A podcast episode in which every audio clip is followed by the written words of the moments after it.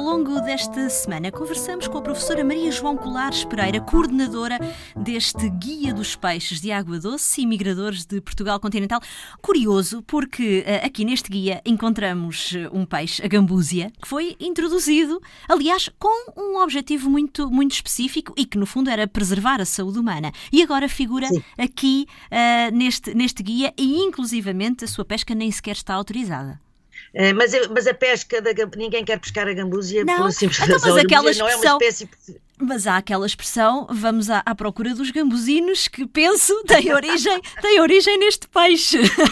Sim, sim, sim. Pois, isso é há, toda uma magia à volta dos gambuzinos. Uh, mas este peixe é um peixe muito pequenino, que não cresce mais do que 4 ou 5 centímetros.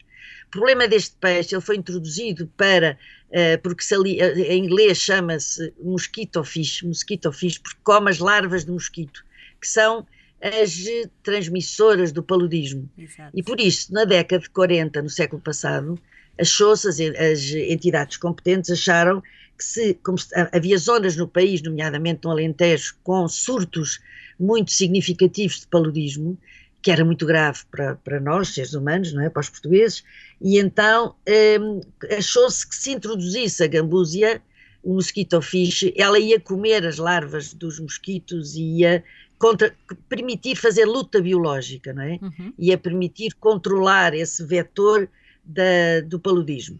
Mas eh, tal não aconteceu.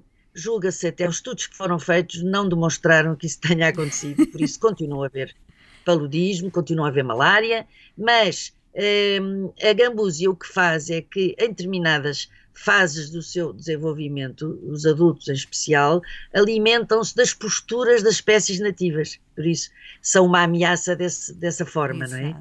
Por, por uh, comerem os nossos os ovinhos das nossas espécies nativas. Uh, depois introduzimos o axigã, uhum. passado 20 anos, quando começámos a ver que a gambúzia estava a proliferar e que existia virtualmente em todos os rios do país inteiro, tinha-se espalhado por todo o lado, introduzimos o axigã, que era um carnívoro, para comer a gambúzia. Olha, o, Ou seja, o, que é que o resultado. O, axigã, o resultado foi que, a, que o axigã comia a gambúzia e comia os outros nativos não, não, não ficou Exato. começou a comer espécies nativas. Mas o axigã está neste momento bastante, as populações de axigã estão bastante controladas, pode dizer-se. Uh, neste momento há outras invasoras muito mais graves, como é o caso do siluro. O siluro uh, uh, pode atingir 3 metros de comprimento, é muito voraz, muito abundante quando se instala, quando se consegue uhum. reproduzir, e nós temos rios excepcionais para isso, com temperaturas muito boas, zonas com temperaturas muito boas. Por isso, o siluro está a crescer muito nas nossas águas, uh, os peixes-gato, de um modo geral, estão a crescer, assim como o lúcio, e esses peixes uh, caçam por emboscada e, e, e consomem extraordinariamente uh, grandes quantidades de peixe por dia de nativos, não é? De espécies Exato. nativas. Mas, quando as nossas espécies nativas, no período de estiagem, estão presas nos chamados pegos uh, ou refúgios estivais, que é muito habitual no, no sul do país, uh, formam-se uns pegos grandes e essas espécies, desde sempre, não é? No seu processo de evolução, ficaram presos nessas massas de água, até às primeiras chuvas.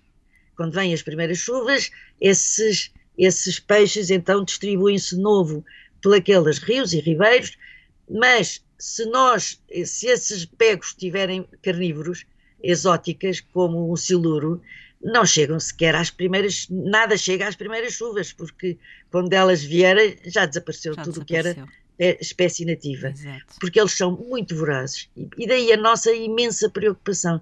Guia dos Peixes de Água Doce e Migradores de Portugal Continental, coordenação da nossa convidada Maria João Colares Pereira.